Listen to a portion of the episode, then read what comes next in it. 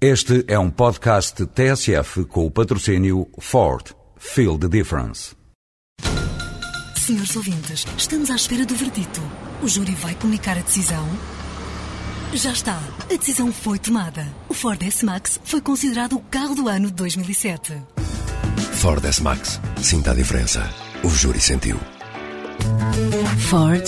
Feel the difference.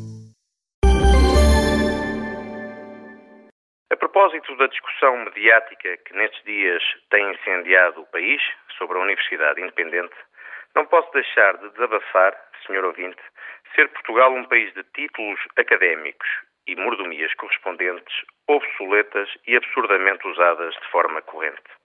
É talvez uma herança salazarenta que, curiosamente, foi amplificada no regime democrático. Senhor professor, senhor doutor, senhor engenheiro, eram títulos que marcavam a distância e o elitismo nos tempos de outrora. Hoje, quem não os use é discriminado negativamente. Num país provinciano é quase uma questão higiênica usar um título académico, seja ele qual for. Do tom professoral, superior, paternalista, lembro-me ainda do professor Marcelo Caetano e das suas conversas em família anteriores à Revolução. O registro agora é totalmente diferente, verdade seja dita, mas a tradição ainda é o que era na familiaridade das escolhas do professor Marcelo, no tom altivo do professor Freitas do Amaral, na eloquência do professor Hermano Saraiva. Nestes casos, é quase impossível dissociar da figura ilustre destas pessoas a menção ao título académico que pomposamente ostentam. O caso assume proporções mais absurdas quando passamos ao mundo dos doutores. De antes tínhamos fundamentalmente o austero Dr. Salazar.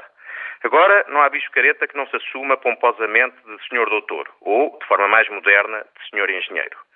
Melhor teria feito o seu primeiro-ministro se desde o princípio desta polémica em torno da Universidade Independente tivesse desvalorizado a importância do seu título académico. Afinal, as pessoas, quando votaram, votaram no engenheiro Sócrates ou no político Sócrates?